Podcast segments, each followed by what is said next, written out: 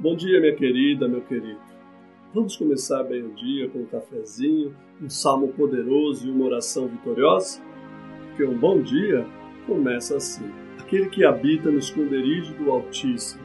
Salmo 91, 1. Você habitaria com alguém que não conhece? Acho que não, né? Para compartilhar uma habitação com alguém, é preciso conhecer muito bem essa pessoa.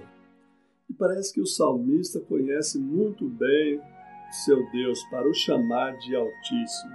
Ele diz: o esconderijo do Altíssimo. Você conhece o Deus Altíssimo? Sabe por que ele tem esse nome?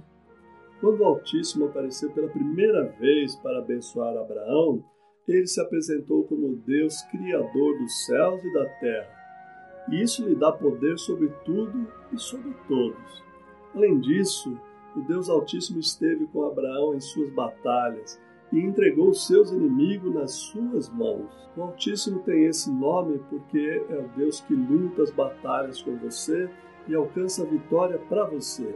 Ele te livra dos ataques dos inimigos e abençoa você com muitas bênçãos. Por isso, quando o salmista começa o Salmo 91 chamando Deus de Altíssimo, ele está invocando um Deus que abençoa, um Deus que criou os céus e a terra, um Deus que livra o seu povo de todo o mal.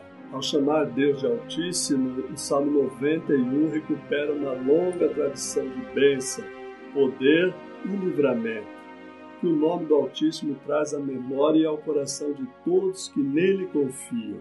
Agora que você já foi apresentado ao Altíssimo, você precisa perguntar: e como o Altíssimo pode me abençoar? O Altíssimo te abençoa dando acesso ao seu esconderijo Aí ele faz habitação com você. Depois, ele te abençoa livrando você das forças do mal, do terror noturno, da flecha que voa de dia, da peste que se propaga nas trevas e da mortandade que assola ao meio-dia. Quando você pronuncia o nome Altíssimo, você está invocando a bênção poderosa, o livramento miraculoso, a proteção segura do Supremo Deus, Criador dos céus e da terra. É hora de buscar a Deus. Diga ao Senhor: Ó oh Deus Altíssimo, agora que eu conheço melhor o teu precioso nome, que ele tenha poder sobre a minha vida. Neste dia que se inicia o Altíssimo, me abençoa como abençoaste Abraão, nosso pai na fé.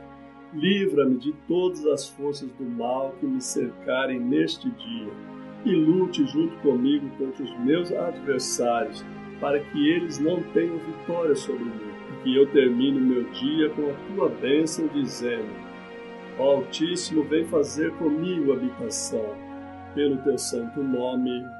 Amém. Tenha um excelente dia na companhia do Senhor.